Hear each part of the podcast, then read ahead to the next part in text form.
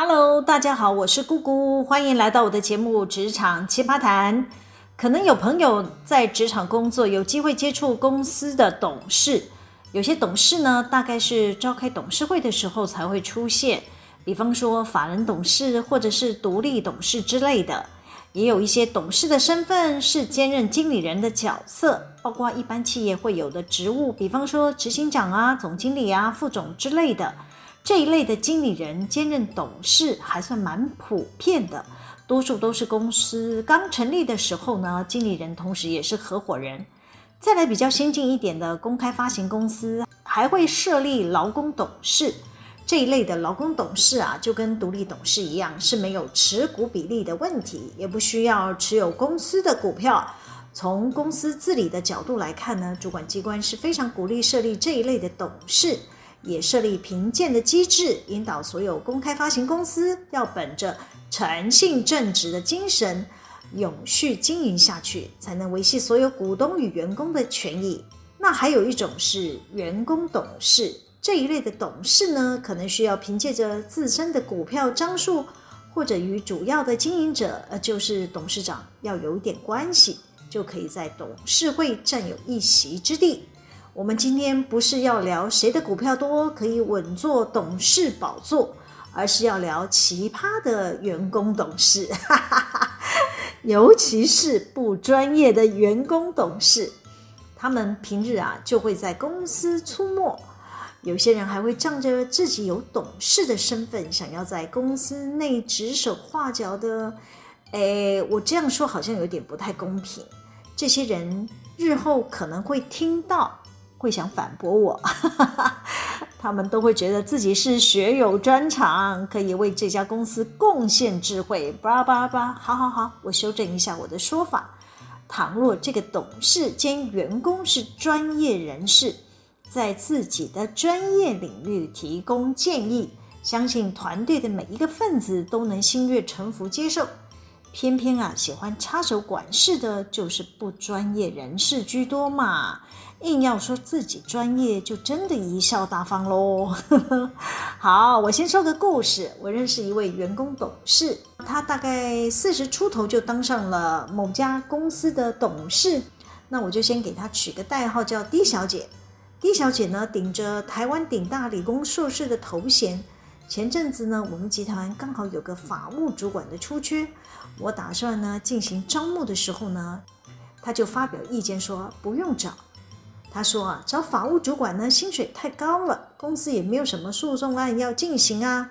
高薪请这个法务主管会没有事情可以做，企业经营呢要获利不容易，不值得花钱在这里。巴拉巴拉巴，耶，这不太像是七年级生会说的话哦。我的看法与他不同，我就说了，哎，法务主管可以兼任公司治理主管啊，可以帮忙检视公司法令遵循的事项。要做的事可以很多，就看董事长要怎么用。但我家的董事长呢，只听到 D 小姐的关键字“法务主管薪水太高”，就觉得 D 小姐说的有道理，就才是说啊，先不要补人了。如果有诉讼案件，可以先咨询集团子公司的法务人员嘛。如果无法处理呢，再找法律顾问就好啦。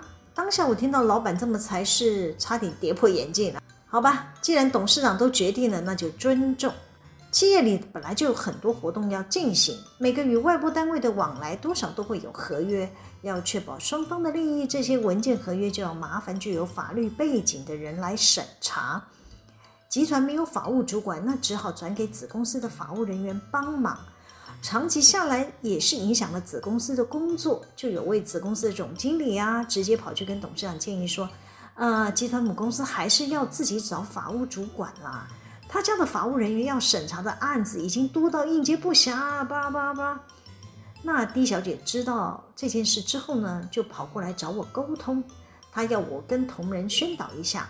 她说啊，各自部门的问题应该由主管自行解决，不是每件事都要找法务来咨询嘛。我当下听她这么一说啊，觉得莫名其妙，就回问她说：“哎，是有发生什么事吗？”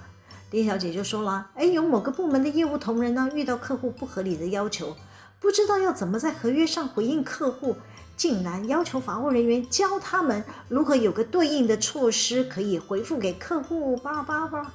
李小姐接着说：“不是每个法务人员都有足够的工作经验可以给适合的意见，这不是业务部门主管自己该做的事吗？”我听完这位 D 小姐的说明后啊，理解她口中说的这个业务人员会有这样的反应，我认为是很正常的。于是呢，我就告诉 D 小姐说。我理解这些业务同仁的忧虑啊，他们只是来征询法务的意见嘛。我们跟客户交易的态样有很多种啊，业务同仁是第一关，如果没有留意呢，就会损害公司的利益。这就是我上次会建议董事长说，公司啊还是要找法务主管的主要原因嘛。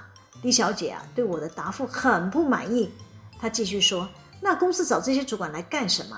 当然要有能力先解决自己部门的问题啊。”不能全部都推给法务主管吧？我忍不住啊，想纠正她。我就说了，不是每个事业部门主管都有这个能力，所以每家公司为什么要设立不同功能的部门，就是要听取各个不同功能的专家意见嘛，才能避免做出错误的决定啊。第一小姐还是不认同我的说法，继续跟我争辩说，如果我们的事业部门主管没有能力解决问题，他就是不适任。呃，我心想。你也太为难这些事业部门主管了吧？很多事业部门主管都是理工科毕业的，对财务、法令、行政流程这一类的理解能力本来就比较薄弱，才需要有关的部门提供专业的服务嘛。我不死心啊，希望能够说服他，我就说了，法务主管还是有其他的功能，比方我们最近有海外的投资案嘛，他也是可以帮忙公司研究一下当地的租税法令条件等等啊。李小姐认为啊，那个交给负责海外的主管，当地聘请律师或会计师来处理就好了。母公司不需要安排重复的人力。我继续跟他抬杠啊，我就说了，不行，集团母公司啊，还是要有复合的机制，不能只听海外主管一个人的片面说法。我们过去吃过太多的亏了，要学到教训。李小姐说了，我认为海外主管就是要负起全部的责任。叭叭叭。哎呦，我发现这位新上的员工董事有点难搞。隔没多久呢，我们公司内部发生了一个弊案。简单讲呢，就是有个业务人员呢，伪造了客户订单，骗取公司出货，再倒卖公司的商品。事发当日啊，我已经将这位犯错的业务同仁先调离职务了，并请他配合主管计算盗取公司商品的总数与金额。等厘清事情真相呢，我们就会进行惩处。同时呢，董事长也交代我要向子公司借调法务人员，隔天呢再找相关的部门主管来开会，研议后续我们账务跟税务的问题要如何处理。于是啊，第二天我就召集有关人员开会。这位 D 小姐啊，知道了，自己自动跳进来参加会议。她首先发言说啊，我认为要立即发函通知客户。我们的业务同仁竟然伪造客户的名义，制作了假订单，骗取公司出货。叭叭叭！我与法务人员面面相觑，我们一致认为这应该不是优先处理的顺序吧。于是呢，我立即发言阻止他说：“哎，请等等等等，我们还没有厘清事情的真相，也不知道公司的损失是有多少，牵涉的营收与税务的问题，建议先不要发函给客户，是不是先评估公司的损害程度？”呃，我建议是赶紧找律师咨询一下，才能决定下一步的做法。要优先保护公司的利益。D 小姐不认同我的意见哦，一直纠结客户的权益应该优先。她还义正辞严地说：“我们的业务同仁做出损害客户利益的事，后续可能会丢掉这个大客户。我们是不是要先考量未来的订单，是不是还能接续的问题？”叭叭叭。我耐着性子跟他说：“我同意你的看法，但事情处理要有优先顺序。我建议第一步呢，先找律师过来架好公司的防火墙，下一步再来考虑外部的客户关系。”会议室的与会主管呢，都碍于他的董事身份，大家都噤声不语，就看着我跟 D 小姐的意见相左，在会议室一来一往的。终于，我们的法务大人也听不下去了，他发言说。我也认为要先找律师评估一下这件事对公司的风险。董事长听到法务的意见，就裁示先联络律师吧，先听取律师的意见，再做讨论。几个小时后呢，律师抵达了，原班人马又聚集在会议室。D 小姐还是跳出来主导会议的议程。但我听她阐述问题的角度呢，还是围绕在客户的利益上。我实在听不下去，就直接打断 D 小姐的发言了，改以自家公司是受害者的角度，大致向律师说了一遍事件的经过，希望律师提供具体的建议。那律师呢，费了一番功夫，才终于明白整体事件的轮廓。他给出的建议说，只要证明这些伪造的订单都是业务同仁个人的行为，不是公司或者是负责人受益，那么公司的责任就降低了许多。律师也建议先厘清公司损失有多少，再来讨论客户的问题。D 小姐听到律师的建议后，才没有继续纠结要发函给客户告知的事啊。那场会议结束后呢，我跟法务大大讨论这位新上任的员工董事是怎么了。怎么对解决问题的优先顺序都分不清楚呢？一心急着要发函给客户，难道不是应该先保护公司？况且董事长还是他的爸爸呢，他怎么这么不懂事啊？不是先保护自己的爸爸嘞？这件事还没结束，后来客户知道犯错的业务被我们开除了，这个客户啊就拿着这个之前业务人员所提供的报价单。要求我们公司要遵守报价单上有注记的折让条件，请我们补开折让单寄给他们。那个事业部门主管就六神无主啦，把问题带回来丢给了 D 小姐。D 小姐呢就跑来问我说：“我问过业务主管了，过去跟客户交易的关系呢是没有开过折让单的，也没有受益业务人员可以给客户折让。”因此呢，我认定这是业务个人的行为，与公司无关，可以发函通知客户，声明我们的立场。叭叭叭，我心想，你怎么这么爱发函给客户啊？我又耐着心向 D 小姐解释一下，企业之间收到报价单的做法。那我就说了，报价单只是买卖双方议价的工具。假设双方过去交易的惯习呢，是以订购确认单为主，这个报价单就没有任何意义。我们的大客户既然认为业务人员在报价单上有给折让的条件，那为什么他们开出的订购确认单却没有只字片语注记呢？既然客户的订购确认单没有任何折让的讯息，我们是可以不用理会的。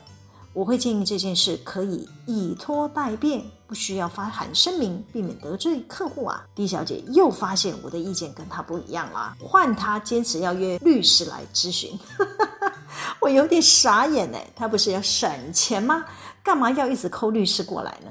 法务大大就跟我说，让他去约吧，就让律师告诉他该怎么做。哈，瞎毁啊！如果连这种基本观念都不会，这个董事的位置他要怎么坐得稳呢？D 小姐还是约了律师过来，律师讲的内容跟我的是大同小异。D 小姐提出要发函给客户的事，律师提醒她说：“事有轻重缓急，发函给客户的事应该不急吧？